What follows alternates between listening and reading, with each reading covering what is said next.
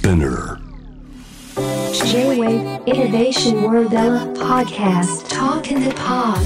ここからは声のブログトークインザポットです。今回お話しするのは微生物についてです。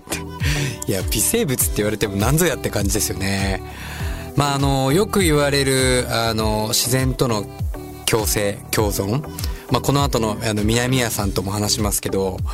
まあなんかこう自然との共生共存って言っても、まあなんかただ自然といればいいかって思いがちなんですけど、絶対そうではないんですよね。自然界の中で目に見えるもの、まあ木々とかね、あの海とか山とか目に見えるものありますけど、やっぱ見えないものっていうのもたくさんあるんですよ。で、見えないものと、一緒に共存してこそ、本当の意味での共存、共生、そして循環っていうのがあるって、まあ、僕もなかなか気づかなかったんですけど、このコロナ禍で日本全国いろいろこう回らせていただく中で、本当に様々な素晴らしい活動をしてる人たちがいっぱいいて、でその中でやっぱ自然の若い人たちで今ね結構ね、あの田んぼとか畑とかを耕してる人たちが結構増えてきてるんですけど、その中で結構自然農で畑を耕してる人たちが結構増えてきてる。で、そういう人たちを聞くとみんな全員ほぼ同じ感じで微生物って目を輝かして言うんですよ。で、僕も最初微生物って何ぞやって感じだったんですけど、まあ土の中にね、微生物ってのはいますよね。まあ土だけじゃなくて空気中にも僕らの体の中にも常に微生物ってのは実際いるんですよ。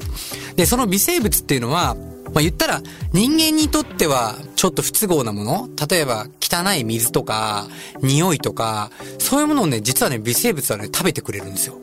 その微生物がすごく活性化していくと、本当にこう、僕らの食べ物とか植物っていうのは常にこう太陽からこうエネルギーをもらって、水とか風とか、まあ、いろんな要素が土の地面の中に入って、あの野菜とか植物をこう育てると思うんですけど、そこにプラス微生物がやっぱりいて、微生物がよく活性化していくと、美味しい野菜や植物も育つんですよね。つまり、その微生物っていうのを僕らが微生物とどう共存していくかによって僕らが食べるもの、僕らが生活するものは変わっていくんですよ。ただ、これまでって普通に生活していたら微生物のことなんでも当たり前ですけど考えないと。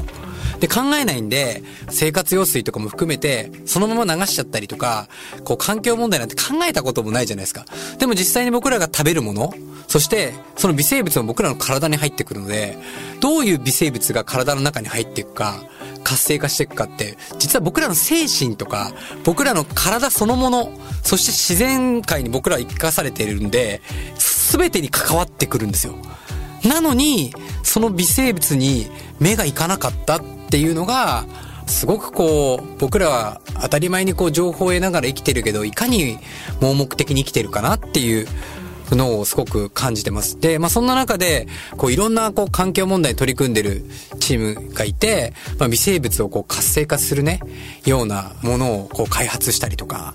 で、まあまた全く何も使わずに、よりこう微生物をどうやって活性化させるかっていうことで、まあもちろん光の当て方とかもそうな、環境もそうなんですけど、土の中に空気の入れ方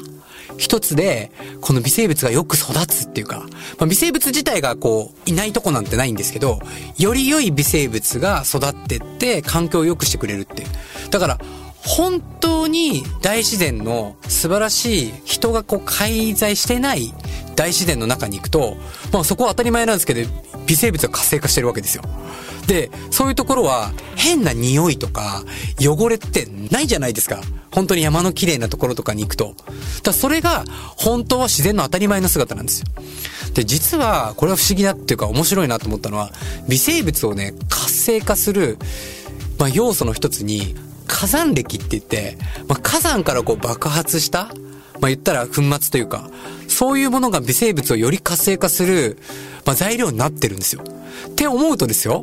僕ら人間にとって脅威な火山っていうものは、自然界にとっては、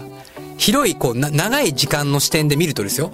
火山がこう爆発して、そしてそれがこう大地に落ちていくと。で、その大地に落ちてったこう火山の要素がこう土に伝わってって、微生物をこうよりよく活性化してってくれると。で、その活性化したものから植物や木々や自然っていうものが生まれてくってなると、これはもう自然の循環ってすごくないですかって話なんですよ。なんで、もうこれをね、結構ね、あの、知った時に、いかに僕らは普段目に見えないものを大切にしてないかと、目に見えないものがいかに大切か。これこそがあの、まあ、前回からも説明しているね、SBNR っていう、あの、精神資本主義につながる、あの、心の豊かさも大事ですけど、やっぱ見えないものを大切にしていくっていうね、あの、日本の、あの、元々の考え方にもある神羅万象とかヤオルズの神もそうですけど、見えない自然も含めて全て大切にしていきましょうと、そういうものに通ずる、こう、まあ、新時代というか、まあ、当たり前なんですけど、キーワードに微生物っていうのがあるんじゃないのかなと思いました。まあ、僕もね、まだまだこう、微生物勉強中なんですけど、ぜひ皆さん、あの、微生物ってキーワード、多分気にしているといろんなところでこれから出てくると思うんで、ぜひ、あの、注目してみてください。